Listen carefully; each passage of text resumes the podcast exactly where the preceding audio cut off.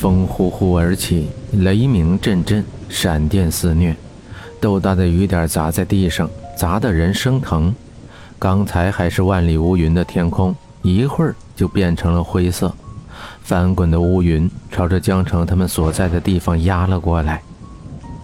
哇，好奇怪啊！怎么说下雨就下雨啊？没事，我们快点下山找个地方避雨就好了。为什么每次我登山都要下去？好郁闷。江城垂头丧气地说，被简凡拉着朝山下走去。江城有些庆幸地看着外面的大雨，还好下来的快，要不然又被困在山上了。这雨也不知道什么时候可以停。江城躲在简凡的怀里，在亭子里看雨。外面的雨朝他们袭来，打湿了江城的发丝。简凡紧紧地抱着江城，把外套披在他身上。江城的手机响了，划破夜的寂静，让人起了一层的寒意。不知为什么，心里突然疼了一下，隐隐作痛，渐渐地蔓延至全身。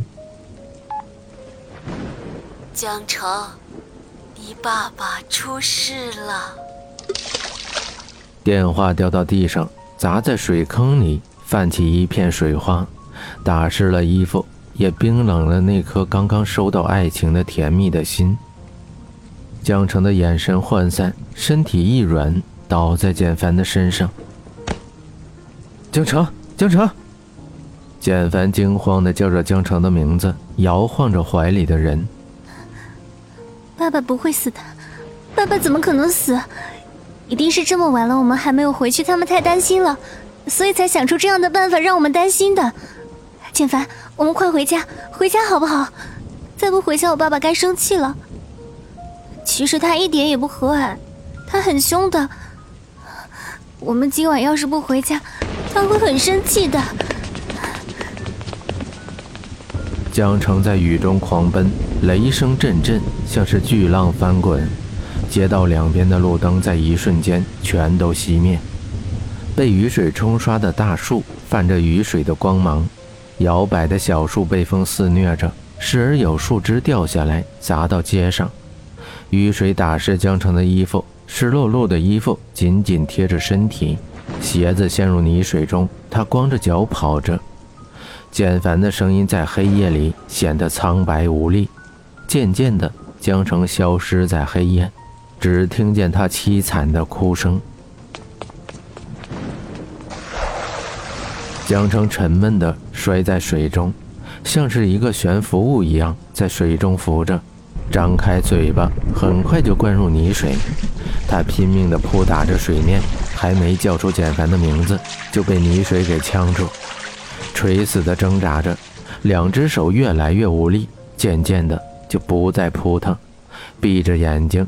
伸开翅膀往下面沉着，他好像看到了爸爸，爸爸笑着朝他招手，他努力地朝着爸爸的方向游去，可怎么也游不动，像是有什么东西束缚着他的双腿。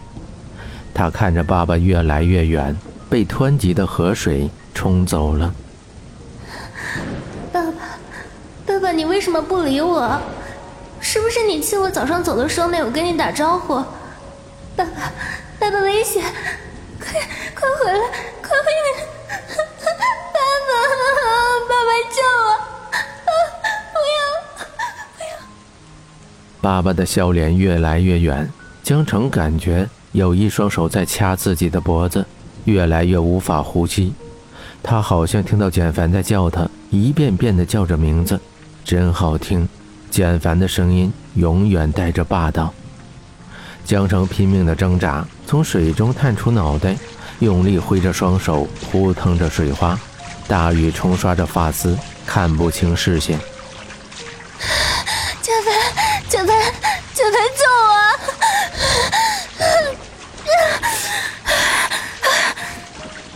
水中的起起伏伏，口中不断涌入泥水，简凡的声音越来越飘渺。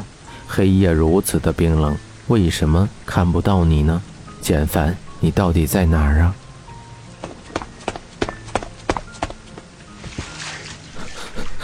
江城，江城，你醒醒！江城，你刚答应我嫁给我的，你不可以有事，不可以！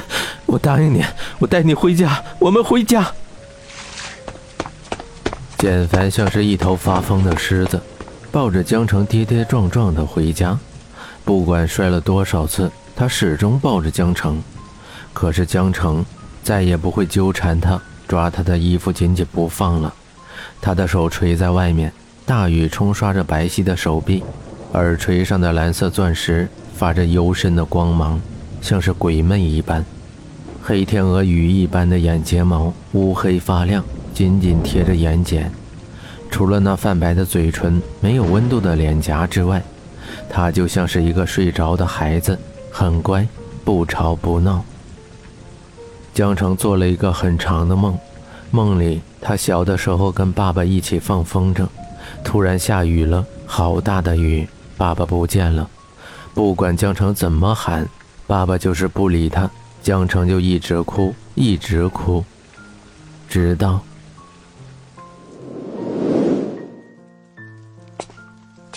妈妈在哭，好多人都在哭。江澄虚弱的扶着门出来，纯真无神的眼神盯着外面的人问：“发生了什么事？你们怎么都哭了？”江澄把眼神看向简凡，无神的眼神紧盯着简凡。简凡嗓子像火烧一般，看到没有一丝血色的江澄，他紧紧地抿着嘴巴，转过身去。简凡不知道该如何跟他说：“妈，爸爸呢？天都黑了，爸爸怎么还不回来？是不是迷路了？”江妈妈不说话。眼泪朦胧的抬起，痛苦的看着江城，泣不成声的说：“江城，你爸爸他……哦，我知道了，又忘了拿伞，对不对？”江城笑着说，他的笑容纯真灿烂，像个孩子。乌黑发亮的发丝垂在白色的睡衣上，孤单的身影寻找着什么。简凡大步走过去，把他抱在怀里，紧紧地抱着，恨不得把所有的痛苦替他承受。简凡希望江城可以哭出来，至少他可以陪着他。可江城的脸上没有一点哀伤，一直笑着，苍白的脸在灯光的照耀下更加透明。简凡，我们去给爸爸送伞好不好？江澄，你爸爸已经去世了。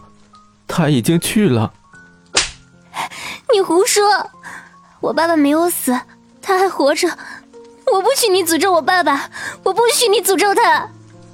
江澄猛地给简凡一个耳光，指甲刮得简凡的脸，血珠子顺着脸颊流出，汇在一块顺着脸颊流到衣服上。江城看到自己手上的血滴，惊慌失措地看着简凡，想要伸手去摸伤口。抬起手，又缓缓地垂落，如同一只生命垂危的蝴蝶一般，靠在简凡的怀里，经不起风吹，仿佛只是一瞬间就会消散。